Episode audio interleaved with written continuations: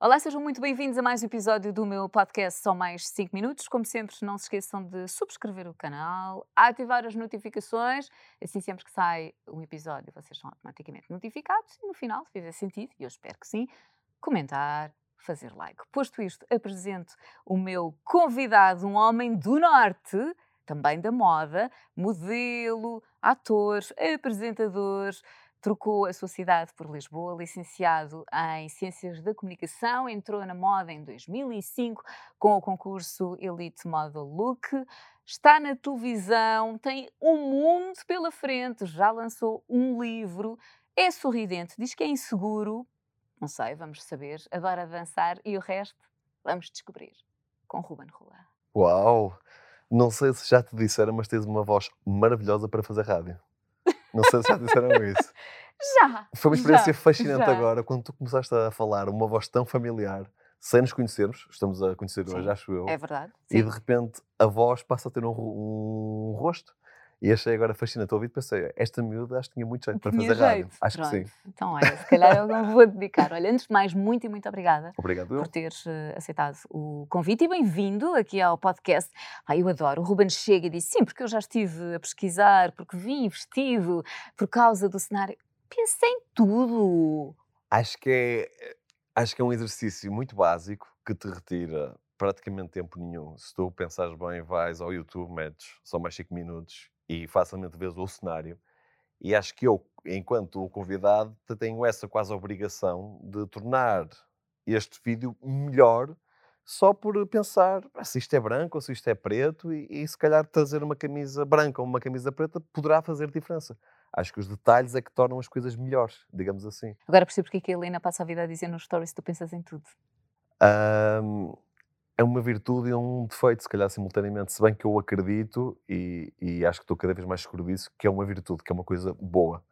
Ah, essa exigência que eu acho que tenho em todas as vertentes da minha vida, acho que, faz com que eu me obrigue a ser melhor. Não a ser o melhor, isso é uma coisa discutível, mas a ser melhor. Com todos os problemas que isso às vezes também pode acarretar, não é? Porque se calhar à tua volta nem sempre tens pessoas que se calhar são tão exigentes quanto tu, isso pode criar aqui algumas diferenças, mas de uma forma geral acho que é uma coisa boa. Claro que te dá trabalho, podia ser outro e tu, enfim, convidaste-me, ok, eu vou. E olha, nem vi, chegava aqui, olha, nem vi. Trouxe esta t-shirt desta cor, pá, peço imensa desculpa.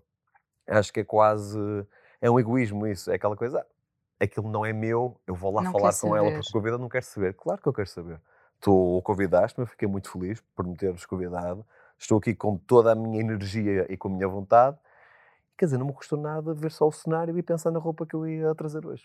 A mim parece uma coisa muito Básica. óbvia, muito, muito básica, percebes? Não há como não ser assim, acho eu. Olha, essa tua exigência que tu tens retira-te que tu consigas saborear as vitórias.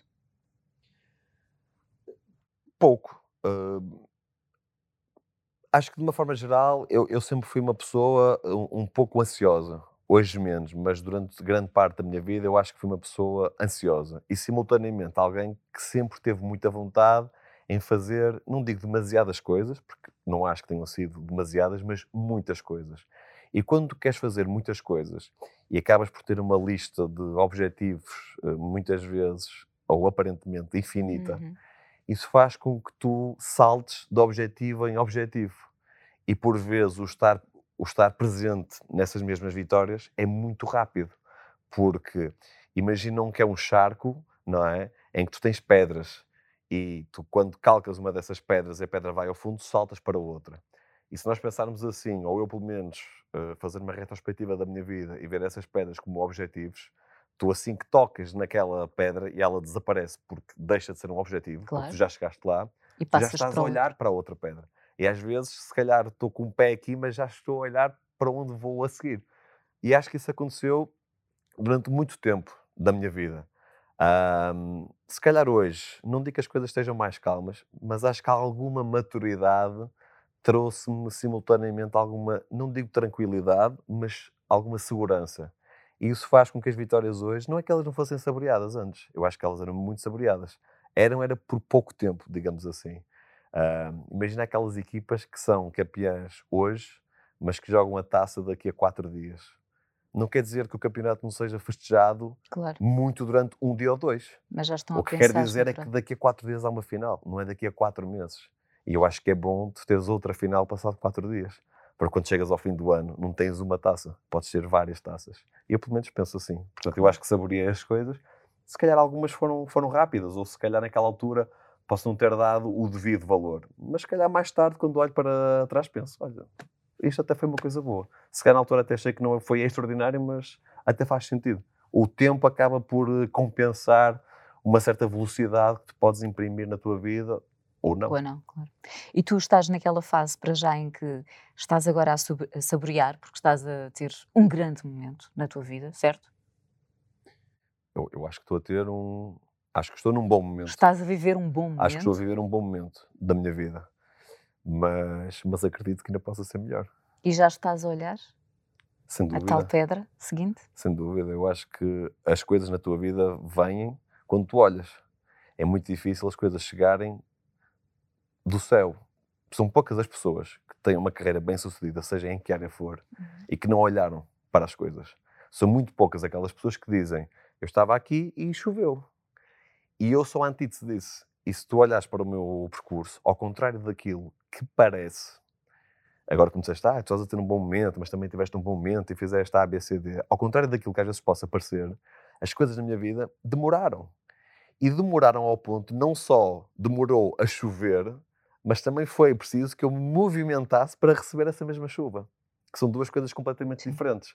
Eu posso estar aqui parado e daqui a um ano ou dois as coisas caem e eu tive que esperar só, ou eu tenho que me movimentar na sala para que daqui a um ano ou dois as coisas cheguem.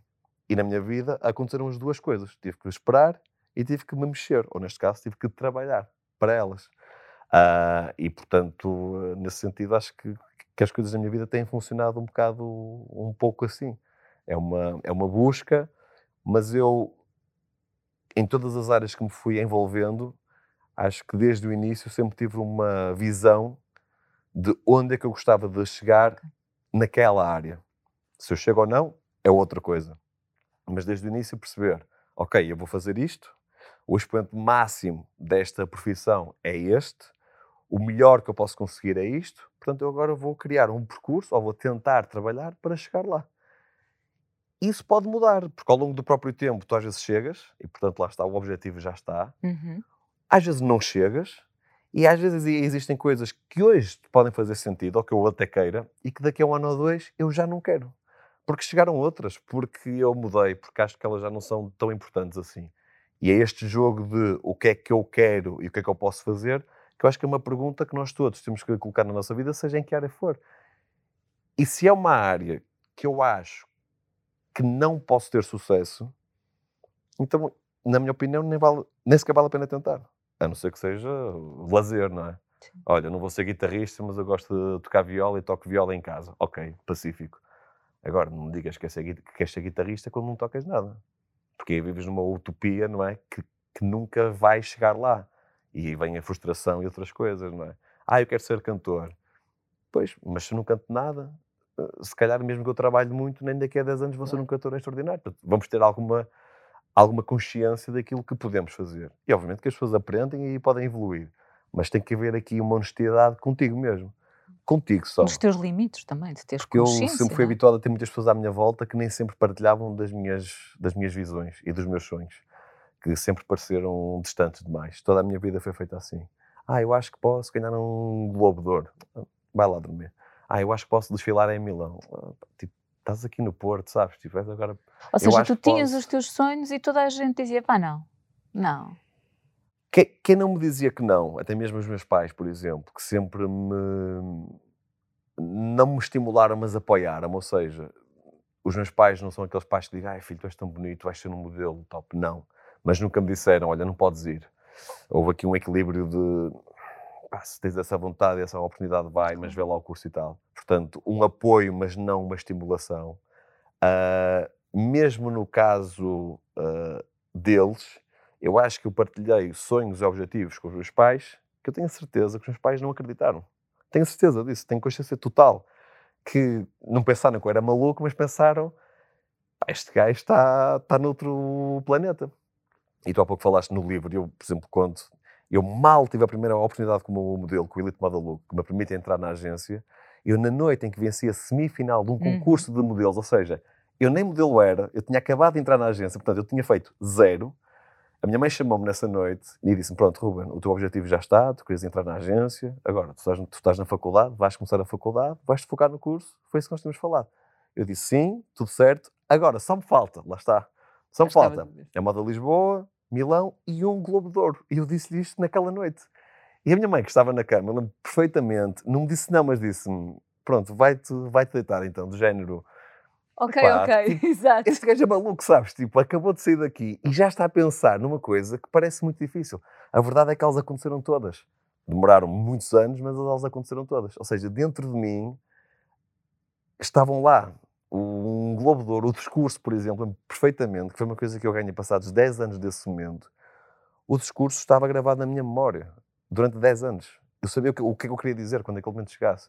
Todos os castings que eu fiz, em Milão, em Paris, no Japão, na Alemanha, durante não sei quantos anos, eu lembro de andar na rua com os fones, às vezes cansadíssimo, a nevar, a chover, e, e eu fazia o discurso na minha cabeça uh, várias vezes. Eu, eu, eu imaginava-me receber o, o, o prémio e a dizer aquelas palavras. Eu imaginava esse momento. Eu visualizei esse momento durante 10 anos e o momento chegou. A mesma coisa em Milão, de imaginar, "Não, um dia eu vou e vai ser assim. E tu projetas e tu visualizas e tu trabalhas, trabalhas, trabalhas. E é- e eu acho que é assim que as coisas podem acontecer na tua, na tua vida. Ou seja, tu acreditas muito nelas. Elas acabam por acontecer. eu só faço uma coisa bem, ou pelo menos só a faço, hoje em dia eu acho que só faço se eu acreditar muito. Se eu não acreditar, eu não vou fazer bem, eu vou se calhar criar algum mal-estar quase, eu vou ficar mal comigo mesmo e não vai ser bom. Não vai, não vai ser bom, vai ser, vai ser pouco. Percebes? Eu acho, eu acho que tu tens, o, tens a obrigação, eu sempre fui assim na minha vida, de não ser pouco. Tu não tens que ser pouco. Tu não tens, tu não tens que ir jantar contrariada, percebes? Tu não tens que sair à noite porque vais fazer um Fred, porque as tuas amigas chatearam para tu e não tens. Tu não tens que ver um filme que tu não queres. Tu, tu tens que fazer aquilo que tu realmente queres. E quando fazes, faz. Tu estás aqui a ter esta conversa comigo, foca-te aqui. Foca-te no Ruben, estuda o Ruben, conversa comigo durante uma hora, pergunta o que tu quiseres. E, e agora vamos fazer isto bem feito. Garanto que estas câmaras estão bem direcionadas, que o som está bem ligado, que a luz está perfeita, que o teu enquadramento está certo e diverte-te agora. E vamos fazer bem. Quando isto terminar, te focas-te noutra coisa. Vais jantar com as tuas amigas e vais jantar com as tuas amigas. Já não há Ruben. É as tuas amigas. Porque se tu vais aqui, ah, agora estou no Ruben, mas ele nunca mais acaba que tem que ir jantar com as amigas. Depois estou com as amigas e amanhã tenho que. Pronto, não falaste comigo, não jantaste com as amigas, não, não fizeste nada. Está presente. E quando estás presente, mete a tua energia toda. Ou seja, tu és super muita- focado também. Assim, nós estamos aqui a falar, eu, eu até com o risco de. Parece que o Ruben é, o Ruben é o maior, quase. Não? O estamos aqui é- a falar. Não. Pronto, eu, eu não acho que seja. Eu, eu, na minha vida, já conheci algumas pessoas que eu acho que são extraordinárias, percebes? São muito melhores do que eu. E essas são as pessoas que eu ouço Mas e que eu quero focado, ouvir. és determinado, sou, sou, trabalhas, sou, não tens medo, não te Não, assusta. não, eu sou, sou focado. As coisas, eh, se não correrem bem, e obviamente que, não- que isto parece que corre sempre tudo bem, mas não é assim. Às vezes tu focas-te, não é? Nesta, nesta controlas. conversa e depois chegas ao fim e dizes e o microfone estava mal, tive ali falhas no som. Claro. E pá, tinha aquela pergunta tão boa para ele e passou-me. Pode acontecer, mas que aconteça dando o máximo. Percebes? Que aconteça, de, tu dizes assim, eu dei, eu dei tudo. Pá, não chegou. Eu queria ao 100, fui até ao 90, mas eu dei tudo. Pacífico. Não é incrível, sim, não é? Sim, sim, sim, sim. mas sim. vou dormir de consciência tranquila. Não podia ter feito mais. Claro. É o programa, olha, não ganhou. A audiência não ganhou. Mas foi um programa exímio. Não há nada, nada a dizer. Ok, a minha audiência ganhei. O meu público ganhei. O meu, o meu trabalho ganhei. Fizeste um programa mais ou menos, a audiência ganhou. Não, não quero saber. Houve ali falhas. Para a semana tenho que ratificar. Percebes? Tu estás a falar nas, nas audiências e acredito, e isto é daquelas perguntas que mais. Vocês têm sido massacrados, não é? Um bocadinho o termo, Uhum. massacrados com esta história das audiências e do Viva a Vida Hum. e, e vai. E minha família, e, a TVI, e a SIC, certo? E a guerra, não é? Como é que, como é que tu vives o teu dia a dia com todas estas notícias? Já criaste ali uma barreira em que esquece, já nada me atinge? Ou são coisas que inevitavelmente continuam a mexer contigo, mas que tu tentas, obviamente, que não sejam um reflexo no teu trabalho e continuas a dar o teu melhor? vivas com naturalidade. E acho que é assim que nós devemos viver. Não as posso ignorar, não é? Podemos começar por aí, não posso ignorar. Uh, uma equipa uh, vive, há pouco, quer dizer, parece, parece que estamos no futebol, mas tu não podes dizer que não existem e que não queres saber. Não é bem assim. A audiência é um medidor, não é? É um medidor que faz com que tu tenha, tenhas um posicionamento no mercado televisivo que faz com que a tua receita seja maior ou seja menor. E em Portugal nós não temos 20 canais, uhum. não é? Tens três canais generalistas, tens três. Sendo um canal, neste caso, uh, público, não é? E depois dois canais privados. Portanto, a guerra, digamos assim, ou a disputa, neste momento, foca-se muito entre a SIC e a TVI. A TVI que foi líder durante muito tempo, a SIC que passou a ser líder, e neste momento há uma tentativa, há uma vontade em que a TVI re possa recuperar essa mesma liderança. São ciclos. Nas audiências é muito assim, na rádio é como em tudo, coisa. Como em tudo na vida, não é? Portanto, eu não posso ignorá-las. Eu preocupo, eu preocupo-me, vejo e gosto de saber como é que o meu programa foi recebido pelo público. Se bem que existem depois outros fatores que não só o do teu programa. Depende uh, como é que a audiência se estava no, no próprio formato anterior, não é? Com que audiência que eu recebi, o que é que estava do outro lado, um, qual, é, qual a própria tendência de consumo que existe? Em Portugal existe muito uma tendência de ficar. As pessoas acordam de manhã, colocam na SIC ou na TV ou na, ou na RTP e muitas vezes fica, fica durante o dia, vão ouvindo, coisa com as é? rádios. Portanto, um, temos que analisar isso, isso tudo. Portanto, eu não posso dizer não, não vejo não me... e, e, e não quero saber. Quero saber, vejo e luto, obviamente, para que os meus programas possam ser líderes, certo? Agora, não é o único indicador do meu trabalho. Há outras coisas que são importantes. E há pouco era isso que eu te dizia. Eu próprio tenho que ser crítico comigo. Eu termino um programa, o Em Família ao sábado, por exemplo. O programa termina às 8. E eu quase sempre ainda vejo o programa no próprio dia. Chego a casa, ainda fico lá, reúno com a equipa para falarmos sobre a semana seguinte. Chego a casa, nove e meia, tal janto, e à noite puxo para trás e vejo uh, muita, muita coisa. Ou seja, a audiência só sai no domingo. Mas eu sábado já tenho uma opinião sobre aquilo que nós fizemos. E muitas vezes eu digo-lhes, hoje perdemos. Hoje acho que nós ganhamos. Tu tens uma consciência do que é que tu podes, do que é que tu podes eh, fazer. Uh, portanto, é um trabalho que se vai construindo, não é de um dia para o outro também, não é? Que tu hoje não ganhas e amanhã ganhas. É uma coisa que leva o seu próprio tempo. E independentemente daquilo que o programa é, que o canal uh, está uh, também a viver, existe aqui um percurso enquanto apresentador que é só meu não é? Por isso que eu disse, eu posso estar num programa que ganhe, mas depois eu estar a fazer um trabalho péssimo, ou posso estar até num formato que não ganhe e até estar a evoluir. Portanto, são, são, são uhum. várias coisas que tens que trazer para essa balança. Portanto, sendo muito honesto, a audiência, sim, está no meu prato, digamos assim, tem de estar, é um medidor muito importante para quem trabalha nesta área, mas não é o único. Nem eu acho que um apresentador é melhor ou pior por, eh, por não ganhar tu tens grandes apresentadores em Portugal que não ganham, isso não faz com que eles sejam menores. Tens muita gente na RTP, por exemplo, que não ganha, e eu acho que eles são exímios. E se cara até podes ter outros que até são líderes e que não são assim tão fantásticos quanto, quanto isso. Há um conjunto de coisas que é preciso analisar. A equipa que faz os conteúdos, os câmaras, a realização, o decor, o, quer dizer, muita, muita coisa, não só o apresentador. Agora, cabe-te a ti também estar atento a isso tudo e tentar fazer o melhor. Eu acho que o primeiro passo é, eu tenho que fazer o melhor, o melhor, o melhor programa e preocupar-me com estes aspectos todos, que me envolvo durante a semana neles todos, muito para além daquilo que eu sou enquanto apresentador. E depois focar-me em mim também. Quer dizer, não é estar atento a tudo e depois eu, como apresentador, fiz aquilo que me competia, sim ou não. Chegaste ao fim, fizeste tudo, então agora o público decide. No final do dia, o público, uhum. percebes? Não é não é a Cristina ou o Daniel, ou, não é. É o público. O público tem um comando e escolhe o que é que quer ver. E tu trabalhas para o público. O, o, o grande componente de decisão desta área é o público. Às vezes as pessoas tendem a achar, ah, não, porque ela é que o pôs a fazer, ela é que o pôs. Podem-te pôr a fazer o que tu quiseres, o público não vê. Claro, claro. Ah, ele não gosta dele, então, mas o público vê, tem que o reconhecer. E essas mensagens menos simpáticas mexem contigo? Essas mensagens menos simpáticas continuam a existir. Hoje tenho noção que elas existem menos. Eu acho que já tive aqui uma fase, digamos assim, de, de mais besta do que aquilo que eu sou agora. Não é que seja bestial hoje, mas já tive aqui uma fase, digamos, mais dura daquilo que era o feedback dos seguidores e fundamentalmente dos seguidores, que acho que as redes sociais é que acabam por ser esse, por onde Uhum. esses ataques eh, chegam, ou da própria imprensa, digamos assim, mas isso já era outra conversa.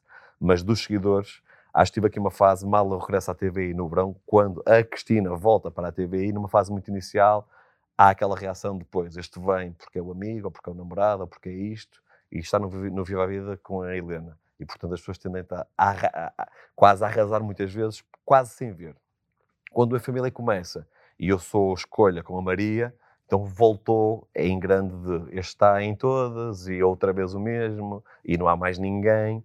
E eu ali nos programas iniciais não dizia nada, lia e guardava para mim, lia e focava em mim. E há um dia que apresento eu, o herói e a Maria, antes do Em Família ser só, digamos, nosso, Uhum. antes desta dupla, quando às vezes ainda éramos três, e eu lembro-me que aquilo ainda não tinha começado quase e já havia um arraso na TVI, o Ruben, o Ruben, o Ruben, o Ruben, o Ruben. E aquele naquele dia mexeu um bocado comigo. Eu saí de lá e pensei, porra, tipo, pá, estou cansado disto. Ah, eu tenho que ter pressão, sim, esta profissão exige. Eu estou à mercê do escrutínio público, obviamente que sim, porque tenho uma profissão pública, mas não é justo. Não é justo. Eu tenho noção do trabalho que eu faço e do meu valor também. E o que está aqui escrito não é justo. E naquele dia fiz um post, coisa que é típica em mim, não, não fazer posts, mas fiz um texto a falar sobre esse assunto. E acho que esse texto foi o primeiro passo para que, de alguma forma, essa campanha quase, ou esses, ou esses comentários fossem mais, fossem menores. E de- mais tarde, tenho uma, uma entrevista que dou ao Gocha e senti, e, e- e- olha que isto- isso não foi pensado, porque foi uma entrevista que eu não sabia para aquilo que ia, não é? Ah, tu vais falar com o Gocha, mas não sabes por que caminho é que o Gocha vai. E, E mesmo quando ele diz, E quando ele muitas diz, vezes pronto. vai e tudo. foi uma entrevista que foi por um caminho que eu não estava de toda à espera, com um tema que tinha, tinha a ver com um professor primário meu, que eu nunca pensei que ele fosse tocar, que me desarmou por, com- por, eh, completo, e tenho noção que essa entrevista ajudou a que se calhar o público olhasse para mim com outros olhos e que, e que visse um lado meu que, que ainda não tinha conhecido. E acho que, aliado a, estes- a estas duas situações, acho que ao meu trabalho também, semana após semana, te foste demonstrando que se calhar o lugar que tu tens não é por cunha, é por direito. É porque existe capacidades. Só isso. E eu não quero, eu não quero ter mais do que aquilo que eu posso. Mas também não quero ter menos. Eu quero ter o que é justo. Uma coisa que eu sempre disse ali na TV. Eu quero ter o justo. Quero fazer o que é justo, quero receber o que é justo. O que é justo. Se é justo eu estar no Viva a Vida, é o Viva a Vida. Se é justo eu estar no Viva a Vida e não é família, estarei nos dois. Se é justo ir para as manhãs, ou para as tardes, ou para as noites, ou para o domingo, ou para o sábado, é isso que eu quero. Se é justo eu ir-me embora, então manda-me embora. E eu vou fazer outra coisa na minha vida. É assim. Nesses momentos mais complicados, por exemplo, estavas a falar nesse onde tu, pronto, foste um bocadinho abaixo, tu guardas para ti ou partilhas? Partilhas com os teus pais? É uma coisa que eu acho que tive que ao longo dos últimos anos que eu fui fazendo menos. Ou seja, eu, eu não sou uma pessoa que tenha muitos amigos para confidenciar as minhas mágoas. Ou, não sou. Também, honestamente, também não preciso de ter eh, muitos amigos para falar sobre isso. Eu, pelo menos, não tenho essa necessidade. Ai, tenho que contar a 20 pessoas ou a 10. Não tenho. Tenho que contar um ou dois. E se eu acho que aquelas... E eu acho que existem pessoas que te podem ouvir e existem pessoas que te podem ajudar, não é? às vezes não são as mesmas. E depois há aquelas que te ouvem e te podem ajudar, não é? Eu tenho, eu tenho amigos meus que me ouvem, que são, muito, são muitos meus amigos e, e amam-me, e portanto eles ouvem-me, mas depois não me conseguem ajudar, porque é uma área que não é deles. Claro. Portanto, eu, eu se calhar digo coisas que eles não percebem muito bem, porque, pá, Rubén, tu estás-me a falar em coisas que eu sei lá se deves fazer ou não. Depois tens pessoas que te ouvem, mas que te podem ajudar, porque é uma área que elas dominam. Os nossos, os nossos pais, eu tenho uma relação excepcional com os meus pais e com a minha irmã, eu acho que nos últimos anos, para os proteger também, houve, houve coisas que eu, que eu filtrei. Ou seja, já lhes chega muita coisa, bom e mau, não é? Isto que estamos a fazer hoje eh, vai-lhes chegar, com certeza, não é? Está no YouTube, a minha mãe há de ver, o meu pai também há de ver, pacífico.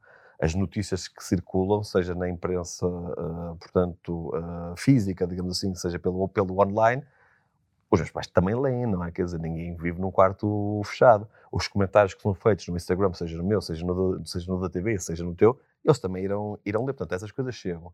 Outras coisas, que se calhar eu acho que se contar que não vai mudar nada, percebes? Ou seja, se eu contar é um desabafo só e, e a minha mãe não me poderá se calhar ajudar, eu também se calhar evito porque, porque vou criar mais uma coisa aqui numa mochila. Portanto, depende muito, também depende da minha necessidade, não é? Às vezes temos mesmo que soltar Claro.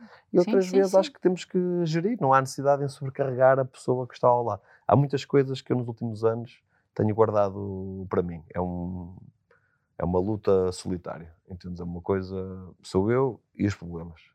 Pronto. Basicamente é isso. Ou se contar, às vezes pode ser a uma pessoa mas não tenho aquela necessidade, ah, vou ter que dizer a 20. Não. Vou soltando, hoje solto aqui um bocadinho, depois para soltar ali um bocadinho. Não há necessidade de criar uma bola de neve quando ela não vai chegar a lado nenhum também, percebes? Em miúdo, tu sonhavas com o quê? Ser o quê? Na verdade, eu nunca sou muito bem o que é que eu queria fazer na minha vida, percebes? Eu acho que há... é verdade. E mesmo hoje eu, eu nem sei bem. Ah, eu sei que o meu foco hoje está em ser apresentador, não tenho a mínima dúvida. Toda a minha energia está, eh, está aí. É isso que eu quero fazer. Mas não sei se é uma coisa que eu poderei fazer toda a minha vida. Possivelmente não. Hoje em dia ninguém fica na televisão 20 anos, percebes? Uma, uma carreira tipo Goxa é uma coisa que eu acho que nunca mais vai existir. Alguém que faz, que faz televisão ao nível que ele faz há mais de, de 30 anos, isso é uma coisa extraordinária. Acho que com a própria mutação que existe nos mídias, associado ao facto de ser uma indústria onde facilmente tu tendes a ser descartável e onde, e onde aparecem sempre pessoas novas Uhum. também, é muito difícil tu estás a um alto nível durante 30 anos. Portanto, se me disseres assim, ó Romano, tu vais ser apresentador, eu estou com, com 34, até aos 65, eu tenho muita, muita dificuldade em acreditar nisso. Ah, espero ter, sim, mais anos e bons anos, e acho que posso ter muitos anos, mas de ter 30 anos tenho alguma dificuldade. Portanto, eu não estou preso a essa ideia até ao fim da minha vida. É isto que eu quero dizer. Mas quando eu era miúdo, nunca foi aquele miúdo que disse, ah, eu quero ser médico. E só queria ser médico. Ah, eu quero ser... Eu ia um bocado vento, percebes? Eu nunca sou Mesmo muito nerd. bem, tinha algum fascínio de, ah, eu sou, quero ser arqueólogo, ou quero ser cientista, ou quero ser... Mas nunca sou muito bem. Eu andava na escola e porque tinha que andar na escola, pronto. E era bom aluno e fazia tudo direito. Tanto que mais tarde tenho dificuldade em, em escolher a área, não é?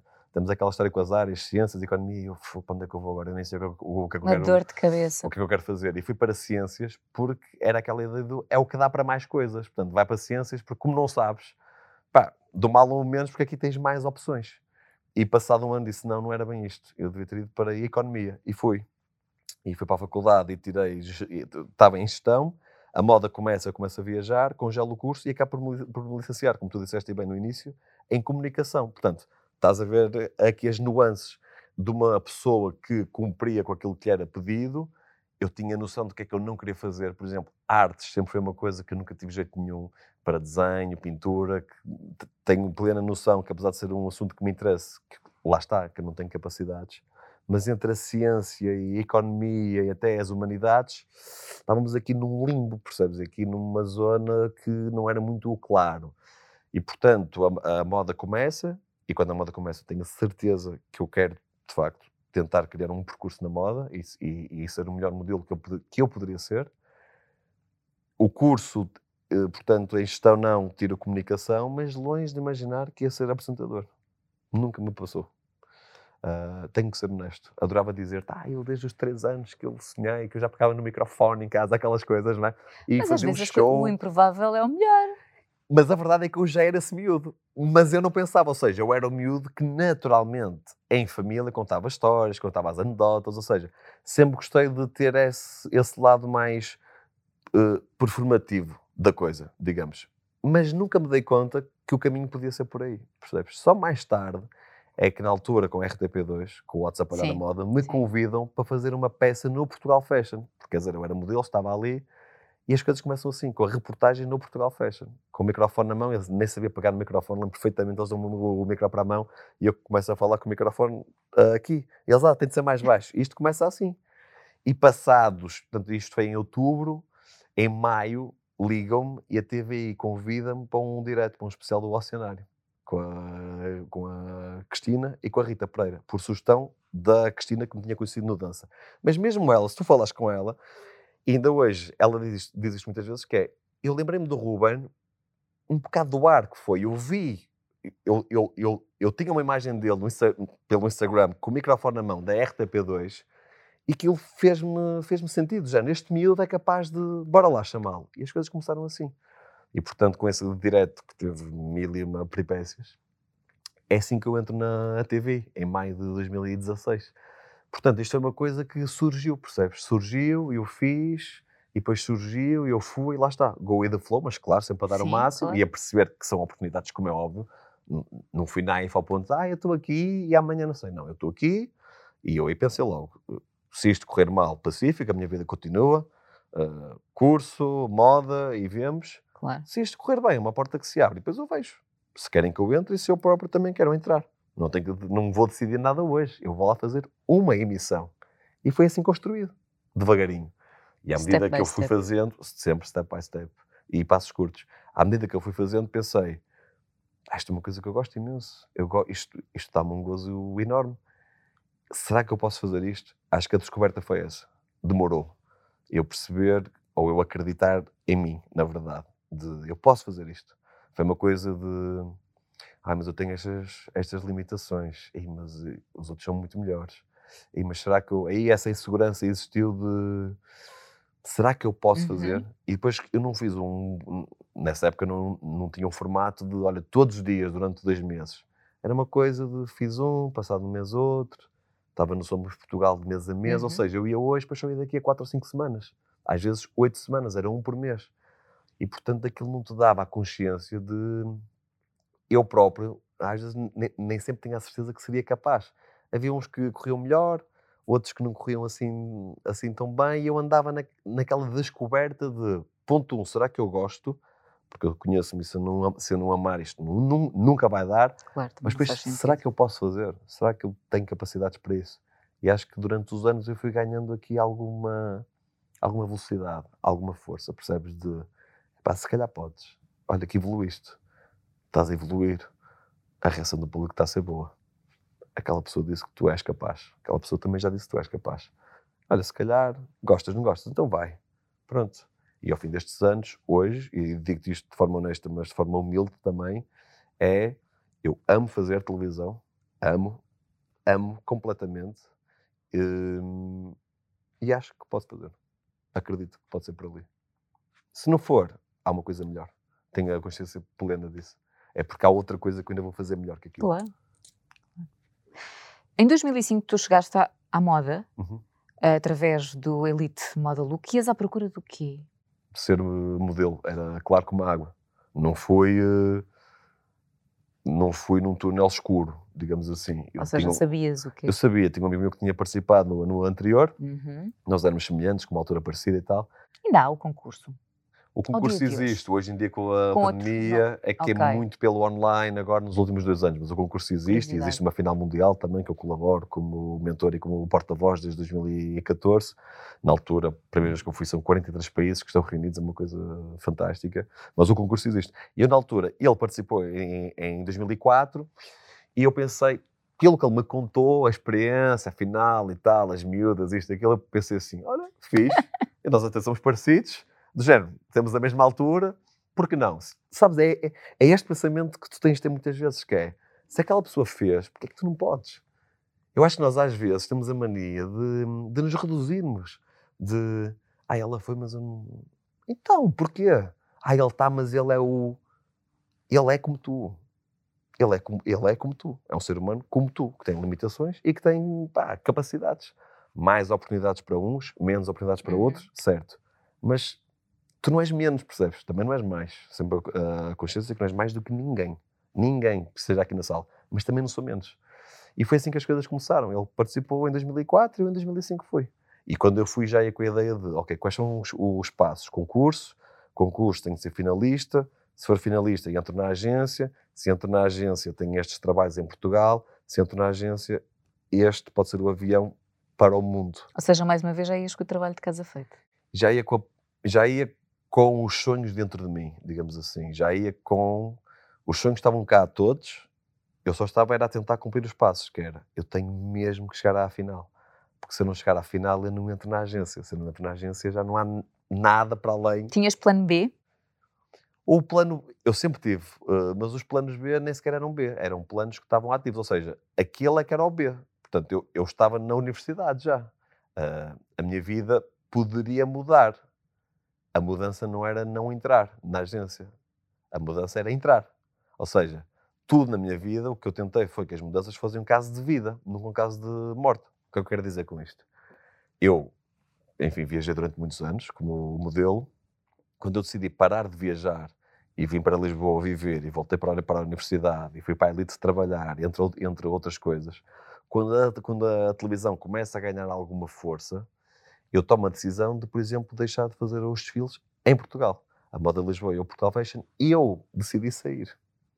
Eu decidi, disse, olha, esta é a última que eu faço. Porque, na altura, estava com 30 anos e apesar de, estar bem, queria fechar esse ciclo numa boa fase da minha vida. Não queria nunca aquele comentário de ah, já está velho. Né? Uhum. Queria dar a oportunidade a um modelo mais novo e que faça melhor do que eu, como é óbvio. Ou seja, sai um homem com 30, não é que já não é um miúdo, entra um miúdo com 16 anos, por exemplo. Acho que temos essa obrigação, é? as coisas, tudo é cíclico.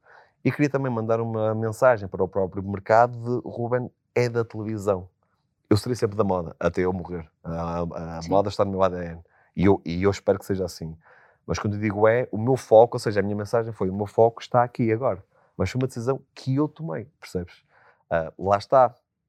Não, não fui à procura de um plano B. Eu estava a tentar chegar a outro plano. Percebes? E, esse é o exercício. Porque quando tu deixas uma coisa por outra, não existe frustração, não existe tristeza, porque a tua energia já está noutro sítio, percebes? É como tu, tu, tu vais viajar, vais para Paris e estás a amar Paris se a tua viagem seguinte for Londres e não regressa a casa, tu não vais triste. Tu vais entusiasmada para ir para Londres. Londres. Não vais com Paris na memória, percebes?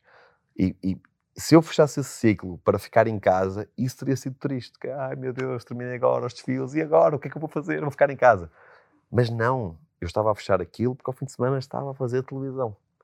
E eu acho que na vida esse é o segredo: é tu tentares antecipar-te. É antecipação. É não deixes que as, que as portas se fechem. Se é para fechar, então fecha tu. Fecha tu. Tens de ter coragem e fechar a porta. E dizer, pronto, eu já percebi que aqui já, já deu. Não esperes que a festa termine para te mandar embora. Entendes? É verdade. Não há nada mais feio do que tu ires a uma festa, acabar a música e ir lá alguém dizer, se não se importa. é horrível. Não, é horrível, é horrível, é horrível. É horrível. Com copa mais ou com copa menos é horrível. Que é, se, pá, se não se importa, é feio. Sentes é... pequenino, Sentes é? muito pequenino. E a, magia, e a magia termina. Eu adoro festas. Quando estás numa festa, tu olhas à, à tua volta e é espetacular. Tu estás numa discoteca que é espetacular. É as luzes, é a gente gira, é o som, é o bar. Tudo é perfeito. É um universo paralelo que se cria ali e por isso é que nós gostamos tanto, não é? E temos aquelas horas fantásticas. Mas quando Agora tu... já nem sabemos o que é que isso é. é? Pois, é? memórias. Mas quando tudo, quando tudo para, quando a música para, quando se acendem as luzes, quando tu sais e percebes que é de dia e olhas para todas aquelas pessoas giríssimas que estavam lá dentro e de repente já está. É outra realidade. E aquilo é assim um bate. É, tu estavas aqui e vens para aqui. Então sai antes. Sai antes. Não, não deixes que te acendam a luz. Percebes o que eu quero dizer? Mas é verdade, é verdade. Quando tu sais antes é melhor. Nem que seja 5 minutos. Em bom. Mas sais em bom. Sai, sai tu. E acho que na nossa vida tem de ser assim. Não chegarem à tobeira e já não vai dar mais. Já, pá, aqui não. Não, tu tens de ter a honestidade de olhar para as coisas e perceber, olha, aqui está-se a fechar, ou eu próprio quero fechar. Eu lembro que no caso da moda disseram-me, mas tu podes fazer tantos anos os desfiles. Eu na altura fazia os desfiles todos. Eu podia não ter saído, eu tinha feito facilmente mais dois anos, fácil. Mas eu não quis é melhor que tenham saudades de nós do que sentirem que tu estás a mais.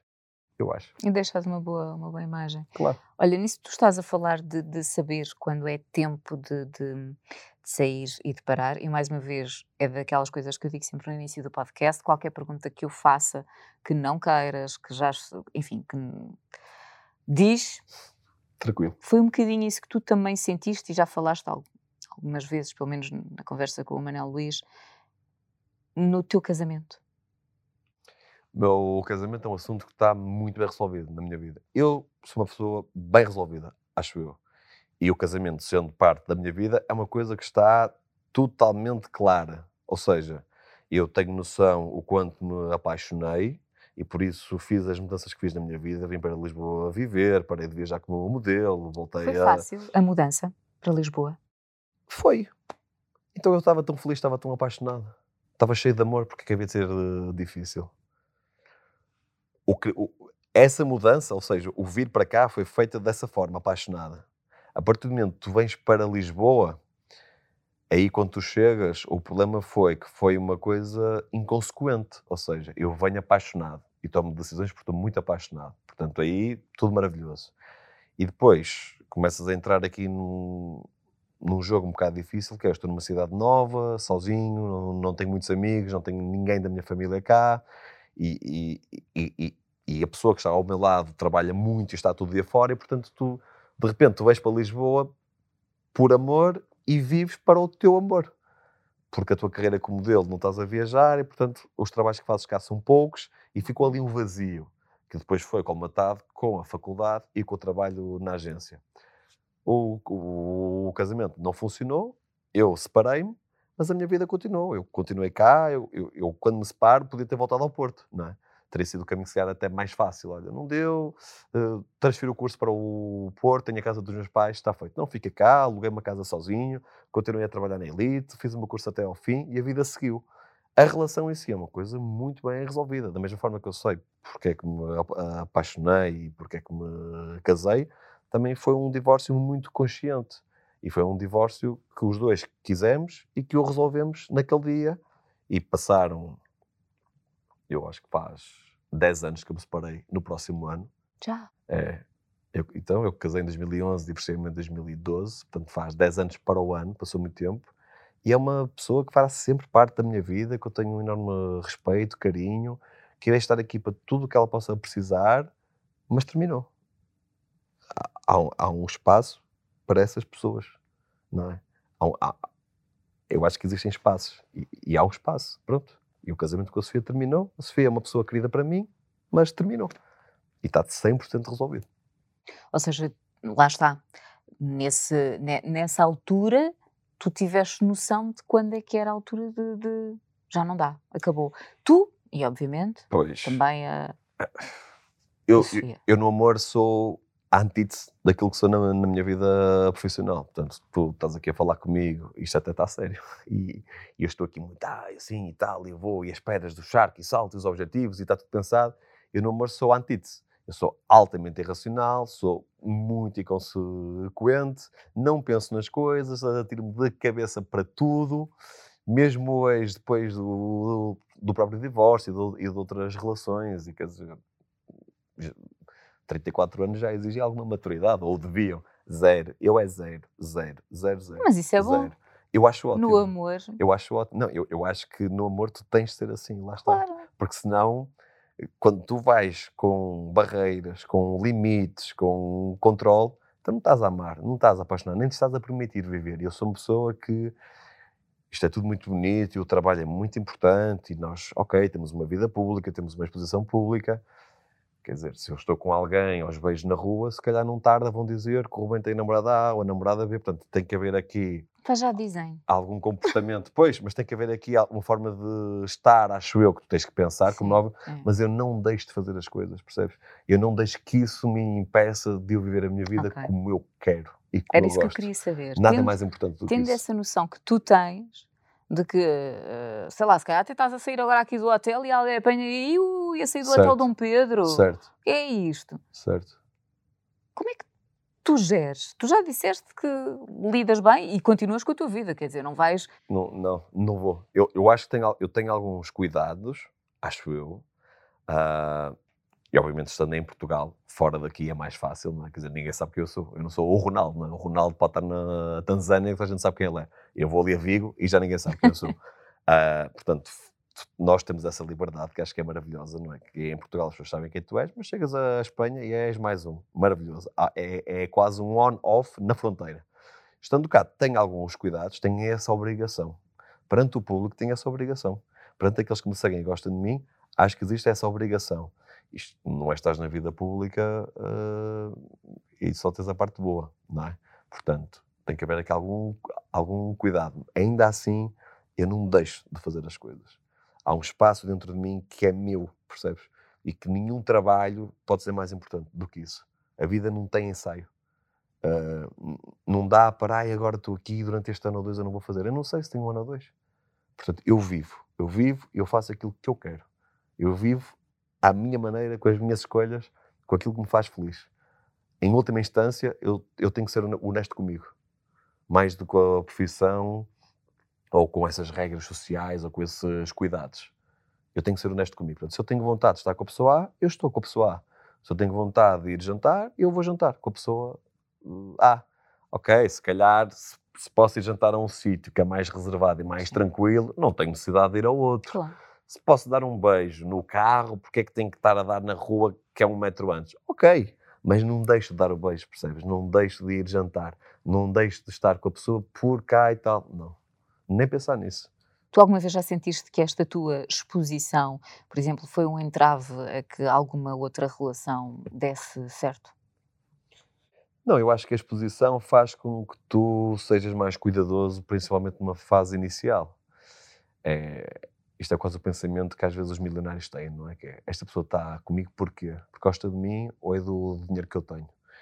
E eu, longe de ser aqui uma grande estrela, mas ok, é um facto que tenho algum reconhecimento público. Quando alguém se aproxima de mim, o que, é que será que esta pessoa quer? Será que ela gosta genuinamente de mim? Ou, ou quer andar com o Ruben Rua? Ou quer uma foto para ganhar os seguidores? Ou quer que se saiba porque, porque vai ser giro? Uh, porque é que ela está aqui? Portanto, no início... Tu questionas. Sim. Eu o questiono, seja ela ou outra pessoa, ou outra pessoa, ou outra pessoa qualquer. Não é ser desconfiado eu acho que há uma diferença entre, entre ser cuidadoso ou ser desconfiado. Eu não vou exigir, exigir nada, não vou fazer nenhum teste, mas posso dar algum tempo para que as coisas assumam aqui o seu lugar, até porque existem coisas que são naturais, são consequências muito naturais. Se tu estás com alguém durante um, dois, três, quatro, cinco, seis meses, a certa altura, obviamente que se vai saber, por muitos cuidados que tu possas ter. Há um dia que se vai saber. O tempo faz com que, com que isso aconteça muito naturalmente. Então, tempo é uma coisa que não existe. Ou seja, às vezes tu não tens de namorar com, com alguém, tu podes estar a conhecer alguém, podes estar a sair com alguém. Ela não tem que ser, nem, nem tem que ser minha namorada, nem tem que ser indiferente. É uma pessoa que está comigo Sim. agora, amanhã, porque nos estamos a conhecer. E o tempo de estamos a conhecer é uma coisa que às vezes não existe. Porque quando se sabe, vão-te perguntar. E a pergunta é. não é, é a sua namorada ou não é. Portanto, é 8 ou 80. Não dá para dizer, ah, estou a conhecer. Pronto, já estás a abrir aqui. Entendes? Entendi. E esse momento em que tu estás a conhecer é o momento, eu acho, que tu tens que tirar as tuas ilações. Obviamente, se te faz feliz, se não faz, se vale a pena, se não vale a pena, que consequências é que aquilo poderá ter.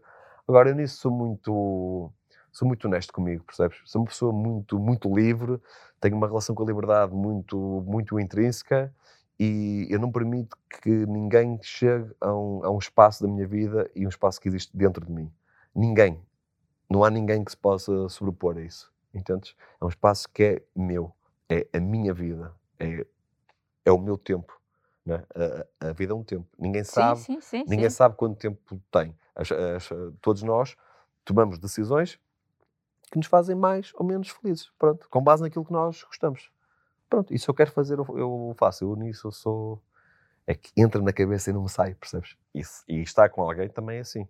Se eu quero estar, eu vou, eu vou, eu vou estar. Eu vou estar. Olha, moda e televisão trouxeram-te amigos para sempre, em quem tu confias de caras? Absolutamente. Não foram muitos. A, a, a moda trouxe-me, acima de tudo, acho que trouxe muito o mundo, não é? Viajei muitos anos, por muitos países, contactei com pessoas de todo mundo, de todos os estratos sociais, com os mais diferentes passados. Isso dá-te uma experiência de vida inacreditável. Eu comecei a viajar com 19 anos. Um crescimento. Eu fui para o Japão, eu fui para Paris, eu fui para Londres, eu, fui, eu passava temporadas de um mês, um mês e meio, dois meses. Foi nessa altura, desculpa interromper, que ficaste, foi a primeira vez que viajaste assim sozinho? Foi. Eu, eu já tinha feito campos de férias internacionais, uh, com 14, 15 anos, mas okay. tanto tempo longe de casa, casa. é moda. Isso dá-te mundo, não é? Óbvio. E portanto deu-me amigos. Uh, em muitas cidades do mundo também, que é uma coisa que não é normal com um jovem de 20 anos, ah, este meu amigo está em Paris, este está em Londres, dá-te dá mundo. E, portanto, isso torna-te um cidadão do mundo que eu acho que sou, percebes? Tenho maior, maior orgulho no nosso país, mas teria facilidade em morar noutro país, percebes? porque durante Gostavas muitos de anos foi, eventualmente foi assim. viver onde? Depende, eu, eu gosto muito da, da portanto, Europa em si. eh, não tinha dificuldade em viver em Itália, ou viver em Espanha, ou até viver em França. Da mesma forma que não tinha sequer dificuldade pela língua viver no Brasil, por exemplo. Depende, mas de uma forma geral, eu acho que era capaz de viver em quase todos os países do mundo. Porque eu tenho uma capacidade em me adaptar às coisas grande, percebes? Não, não sou uma pessoa muito resistente, porque me habituei a isso. Porque quando tinha Claro. 19 anos eu tinha que pronto, hoje é aqui nesta casa com estas pessoas e para a semana é outra casa com outras pessoas noutra cidade. Portanto, tu ganhas uma elasticidade que depois não, nada é problemático. Ah, vais para a China sozinho, pronto. Ah, vais para. Não é, porque tu, tu, tu, tu ficas, tu ficas elástico. Ahm, e com isto esqueci-me o que é que me tinhas perguntado. Olha, eu também. Começamos a falar em, Desculpa, em viagens. não, começamos a falar em viagens e, e, e nessa elasticidade que, que de facto existe. Até porque eu estava agora, agora, quando tu estavas a dizer. Ah, já "Ai, sei o que é que os amigos que a moda e Ah, a televisão te exatamente, deram. nem mais. Mas deram, por Sim. exemplo, na moda, imagina, eu, eu tenho vários amigos, de uma forma geral, tenho muitos amigos modelos e muitos amigos criadores. Tenho mesmo muita gente querida na moda, tenho essa noção. Mas dou-te dois exemplos claros, um como modelo e outro como criador. O Miguel Vieira, por exemplo, é um amigo que eu tenho no coração, que será meu amigo toda a vida, e o Ricardo Claudino, que é um modelo do meu tempo também, que eu sou padrinho do filho, etc. Portanto, estas duas pessoas, por exemplo, têm no meu coração. Mas há mais, percebes? Há, há muitos nomes. Ah, e agora referi dois e posso estar aqui a referir alguma suscetibilidade, mas Sim, não. tenho não, vários não, amigos. E, a, e a própria televisão, como é público, se tu perguntas assim, tens muitos amigos na televisão? Não, não tenho. Tenho muito poucos amigos. A maior parte das pessoas é tua amiga? Não é. Precisam de ser? Também não. Nós estamos a trabalhar. É isso, é trabalho. Acho que dar-nos bem é bom. O espírito, não é? É outro. Eu posso vir aqui conversar contigo e termos uma energia boa e tudo isto flui, ou estar aqui contrariado e fizeste-me aquilo, fizeste-me outro, e agora vamos ser falsos. E agora vamos ter aqui uma conversa falsa e televisão com falsidade geralmente não resulta. Mas é público que, que a, a Cristina Ferreira é de facto uma grande amiga que vai para além da própria, da própria televisão. E o tempo que ela esteve na SIC, eu estava, estava, estava na TV e sempre fomos muito amigos. Ou seja, não é que, ai, estou na TV interessa-me porque ela é diretora eu vou estar aqui junto a ela. Não, eu para o bem e, e- e para o mal, eu estive com ela, eu estou com ela e eu estarei com ela. E as coisas podem correr muito bem e ela e o Ruben está lá, e se as coisas correrem muito mal e a vida dela mudar muito, eu também vou lá estar. Percebes? É uma pessoa que eu dou a cara e dou o corpo às balas, sejam elas quais, quais forem. Há pouco, quando estavas a falar da, da moda, e aqui voltamos um bocadinho àquilo que tu estavas a dizer no início, que tu hum, tentas resolver as coisas por ti. Uhum. A moda, no fundo, por exemplo, estavas agora a falar e por isso é que eu depois me perdi e já nem me lembrava a pergunta que tinha feito. Porque a moda é um bocadinho solitária, certo? Absolutamente. Eu, eu, é assim, eu sou uma pessoa muito Eu acho que só sociável. agora é que estou a ter essa, Não, é- eh, é- essa, é altamente essa, solitário. essa ideia, sabes porquê? A Jani também passou aqui pelo Certo. podcast. A Jani é do meu concurso, é do Elite Model Look de 2005. Nós começamos Pronto. juntos. Ela tinha 14 anos na altura. É, a Jani ganhou. Sim. Exato. E eu, e eu acho que foi com ela que eu comecei a ter esta consciência. Fui para casa também a pensar na conversa que tinha tido. E agora tu estavas aqui a falar nas viagens e, e partilhares a casa com outras pessoas que tu não Certo. conheces. A moda é solitária na medida em que a tua casa é uma mala. Principalmente nos teus primeiros anos, em que tu és muito novo, hoje estás num sítio, amanhã estás no outro e tens uma dificuldade em criar raízes, não é? Porque hoje é uma casa, estão estas pessoas, depois vais para outra cidade, é outra casa, outras pessoas, outra rua, outras regras quase. E depois quando voltas à cidade que estavas antes, até podes ir para a mesma casa, mas já não são aquelas pessoas que estão lá, são outras. E portanto, estás rodeado de gente mas que não são os teus amigos, não são os teus irmãos, não são os teus pais. São pessoas que estão naquele momento e que tu partilhas uma casa e intimidade, e histórias e vida e dificuldades que tu conheceste ontem, ok? Agora, isso traz aqui um lado solitário que é, eu estou num apartamento com 10 pessoas, mas eu conheci-os todos ontem. E eu para a semana vou para Tóquio e vou estar com mais 5, mas eu vou conhecê-los lá. Esse é o lado solitário, mas depois quanto a mim também tem o lado fantástico, que é exatamente este, que é, eu hoje estou numa casa com 10 pessoas que conheci ontem, e amanhã, Amanhã vou vou para outra cidade, conhecer mais 5 pessoas, eu acho isso fantástico. É incrível como o mesmo cenário tu Tem, consegues tem ter. dois lados. Eu acho que o Exatamente. importante aqui é, tu tens esse lado solitário, porque de facto estás sozinho e tudo está sempre a mudar, mas tens os teus pais, tens a tua irmã, tens os teus amigos de, de quase infância contigo. Eles não estão lá, mas eles estão contigo. Falas com os teus pais, partilhas, falas com os teus, com os teus amigos. Há um cordão umbilical onde o amor e a educação fluem, ok? E, portanto, nos momentos de maior aperto, aquelas pessoas estão lá. E se for preciso, metem-se no avião e vão ter contigo. Tu não estás sozinho. Tu estás sozinho, mas se for preciso, não estás sozinho. É isto que eu quero dizer.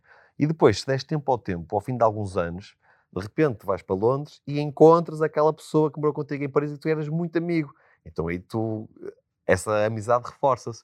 Ou seja, tu vais criando amizade com as pessoas que se vão cruzando contigo em várias cidades. Mas é preciso dar tempo. Claro. E nesse tempo essa solidão joga contra muita gente. Acho que é muito importante tu teres raízes fortes, percebes? Teres um, teres um suporte e teres muita força mental para que quando as coisas não corram pior ou quando estás mais sozinho, não te deixes de arrastar para outras coisas. E, e, e não tenhas pensamentos que só te vão trazer infelicidade e que te vão fazer voltar para casa ou fazer as neiras uhum, no sítio claro. onde estás. Aí tens de ter uma base sólida. Melhor e pior momento na moda e na televisão até o dia de hoje, sendo que ainda tens muito na televisão. Olha, o melhor momento. Eu acho que o melhor momento na moda, uh, de uma forma geral, eu acho que os primeiros trabalhos são dos melhores momentos. Porque é algo que tu queres fazer muito e que tu nunca fizeste na tua vida e, e de repente aquilo é um sonho, não é? Há pouco falei de uma moda Lisboa, por exemplo. Eu lembro que a primeira vez que eu desfilei na moda Lisboa, aquilo foi um sonho, não é? Quer dizer, eu tinha chegado à moda Lisboa, que eu sonhei. O primeiro desfile que eu faço em Milão, Dolce e Gabbana, eu estava a fazer Dolce Gabbana em Milão, percebes? O miúdo com 19 anos do Porto que ninguém acredita, eu estava lá, quer dizer, eu estava a ser pago por fazer uma coisa que, que era um sonho. Eu estava a realizar um sonho. O primeiro, o, o primeiro editorial a fazer GQ em Madrid. Percebes? Todo, todas estas coisas são. Eu acho que os primeiros são muito marcantes. Uh, fazer Jean-Paul Gaultier em Paris também, como era um querido que eu gostava muito, é o momento que me marca. O pior momento da moda. Há pouco falaste em solidão e aconteceu-me uma vez. Isto parece ridículo contar, mas isto passou-se que era eu, eu tinha estado na Alemanha um, uma, uma semana e estava numa casa sozinho e estava muito frio e nevava. Eu estava sozinho em Hamburgo. E a única coisa que eu fazia durante o dia era eu ia ver clientes, trabalhava e voltava para casa, mas eu estava sozinho, eu não tinha ninguém para falar, não tinha ninguém que eu conhecesse em Hamburgo. O Instagram nem sequer existia uh, como hoje, não havia. Portanto, não era tão fácil tu criar as ligações assim do nada e eu fui ver clientes. Portanto, eu acordava de manhã, via os clientes, chegava a casa, fazia o jantar, dormia.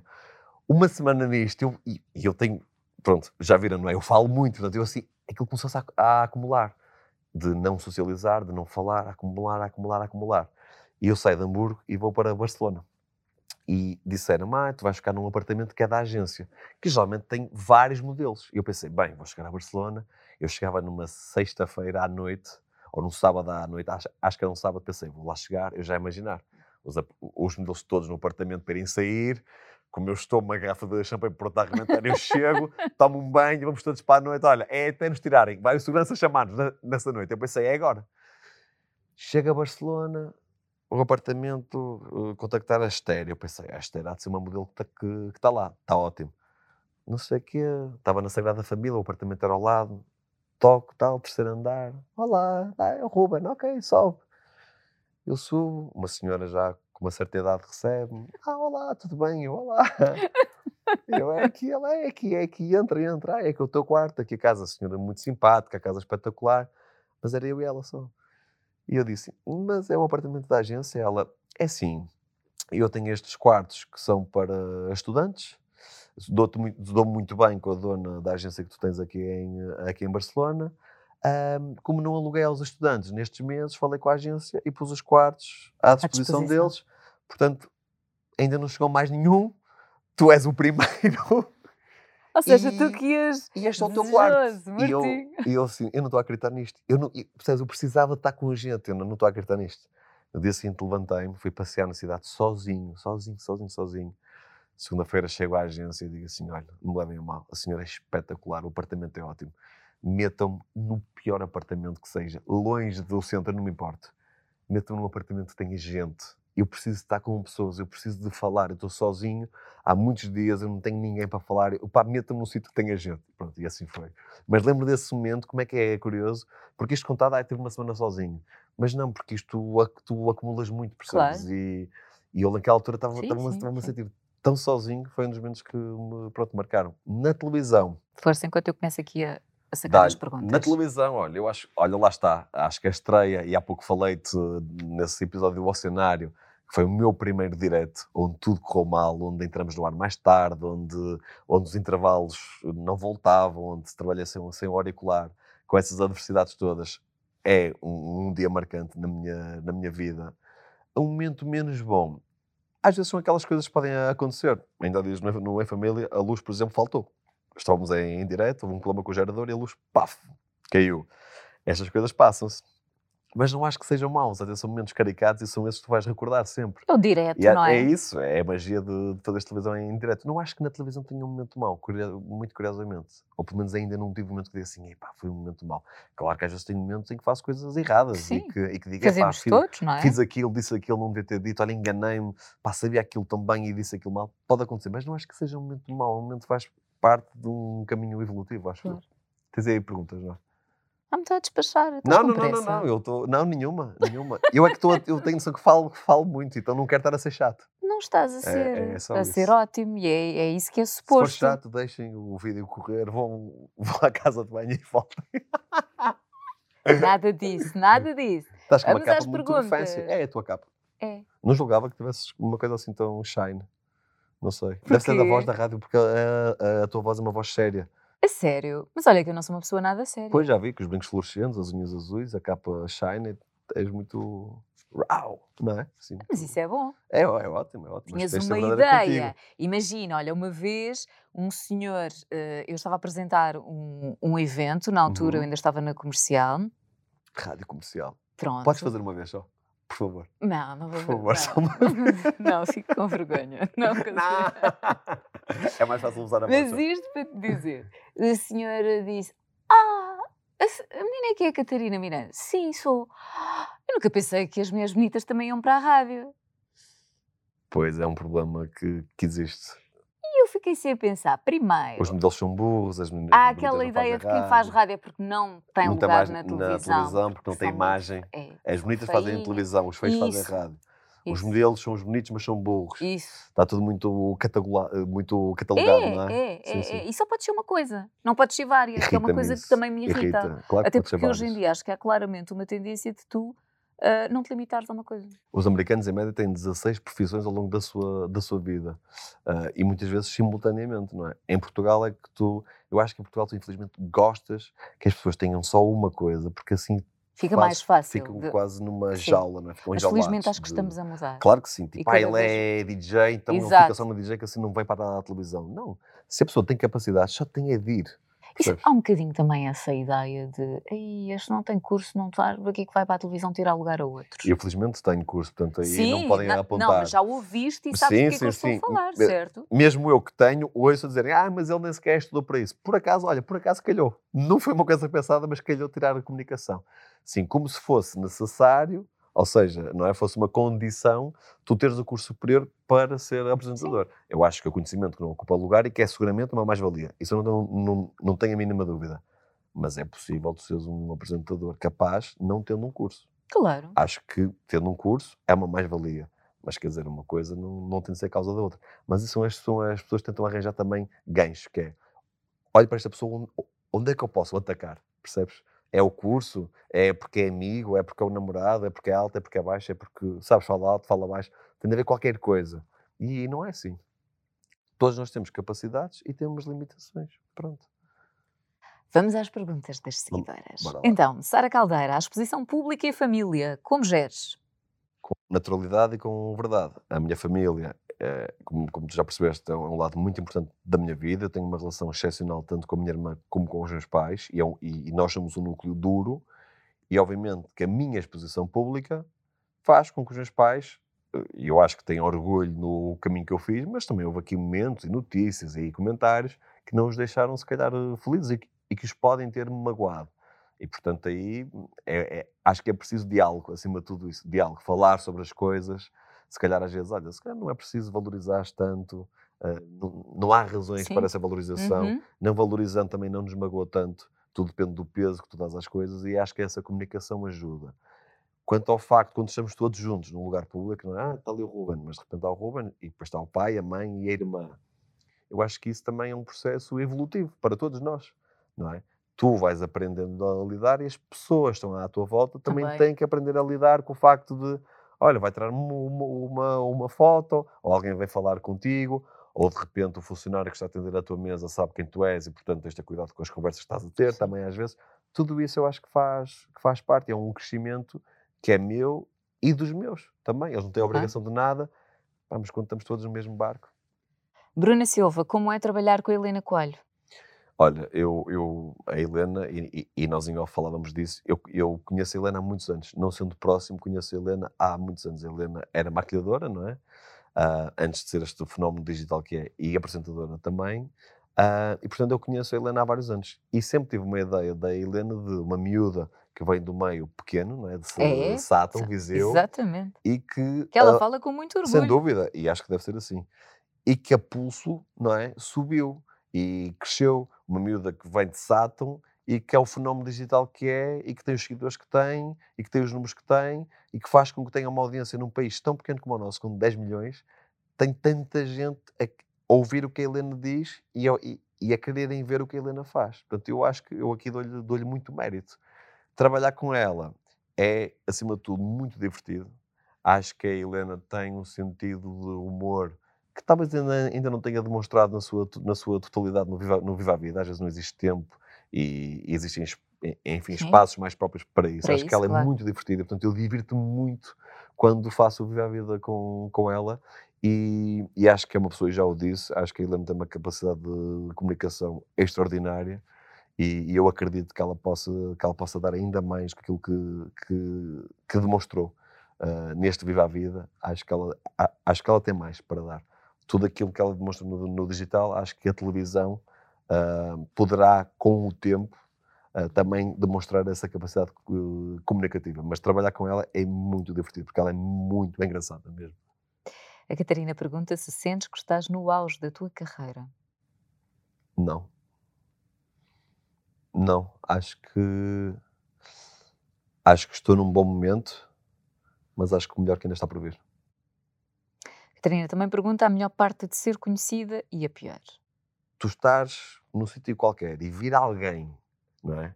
Que tem que ter muita coragem para se levantar Sim. e ir ter contigo e dizer assim: olha, só para dizer que gosto muito de si. Só isto é um gesto de amor grande. Ela não conhece parte nenhuma. Alguém que se levanta e diz: olha, eh, claro que não sabe quem eu sou, mas eu vejo eh, na televisão há muitos anos e gosto muito e estou a torcer por si e nananana. Alguém que diz, olha, todos, todos os sábados vocês são a minha companhia. Porque eu estou viúva, porque eu estou sozinha e vocês alegram. Eu passo a semana à espera que o sábado chegue. Ouvis isto? Assim, porra, esta senhora disse-me que passa a semana à espera que o sábado chegue. E que o momento divertido da semana é quando é. o programa começa ao sábado. Ai, porque você está ali a Maria, isto. Aquelas horas, aquelas quatro horas ao sábado, são o auge da semana daquela senhora que está sozinha em casa, não tem ninguém. Como eu estava em Hamburgo. Estás a ver os géneros? E tu pensas assim, fogo, isto é uma responsabilidade. Claro que eu tenho de fazer o melhor, claro que eu tenho de estar preocupado com o cenário, tenho de estar preocupado com as luzes.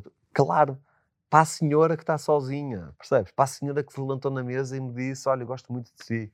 E às vezes pequenas coisas de. Com o digital sabem, quer dizer, sabes sim, tudo sim, da tua vida, sim, não é? Sim, e pessoas quando vêm ter contigo, ah, eu vi que você foi não sei onde e gostei muito, e deu um mergulho e. E acho que isso é giro. Se sentires o amor de um desconhecido, quando para elas tu não és desconhecido, és uma pessoa quase da família, porque é o que as pessoas dizem, você entra na minha casa muitas yeah. vezes isso é, um, isso é um fenómeno fantástico e só o sente quem, quem, tem, quem tem felizmente essa exposição. Tu, Acho que isso é o lado fazer, maravilhoso. Nem tens essa percepção, não, não é? tens. É quando depois, depois vais para contacto... a rua, percebes? E as mensagens que tu recebes, acho que esse amor que te é, que te é dado é que tu tens noção de, porra, isto, isto tem impacto na vida de alguém. Sendo entretenimento só, tem, tem impacto, porque é preciso entreter, porque é preciso rir, porque é preciso chorar, porque é preciso. Porque nós fazemos companhia também, não é? E qual é a parte menos positiva da exposição? A parte menos positiva da exposição é o facto de tu às vezes sentir-te observado quando se calhar não te apetecia sentir-te observado, apetecia-te sentir-te privado.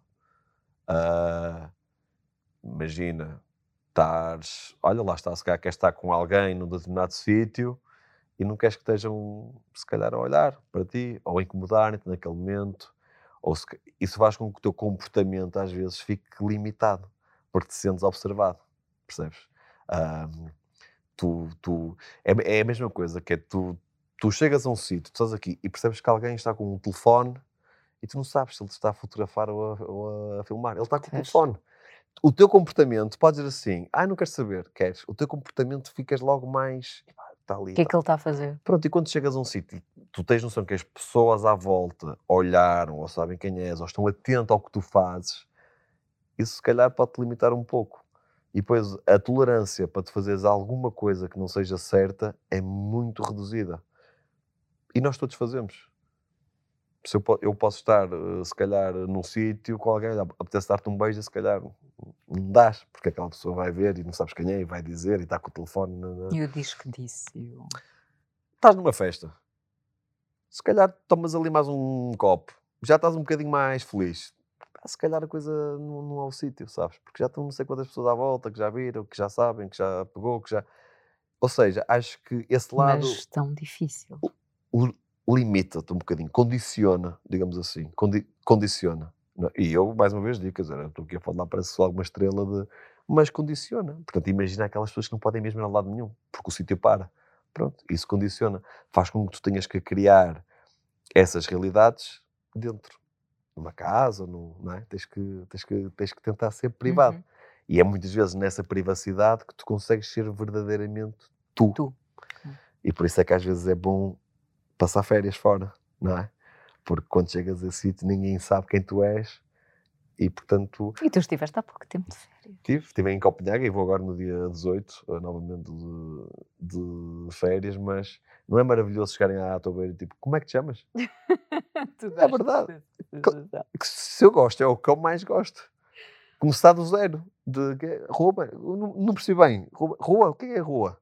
E tu começas a contar a história da tua vida, não é? Ou tipo, ah, não, sou para Portugal. Ah, é Portugal, ok. Se não te perguntarem o que é que faz, tu és um nada. Enquanto aqui já, muita gente que te pode conhecer já vem com uma certa sim, bagagem. Ah, eu sim, sei que você é, que eu vejo. Sim, você é a televisão, você não sei o que é isto, você não sei o que é aquilo. Ideias, e às vezes são ideias, trazem ideias boas, que nem sempre correspondem. Ou outras trazem más, que até se podem ser superadas, mas já há um conceito pré-concebido, percebes? E pronto, essa parte é o que é.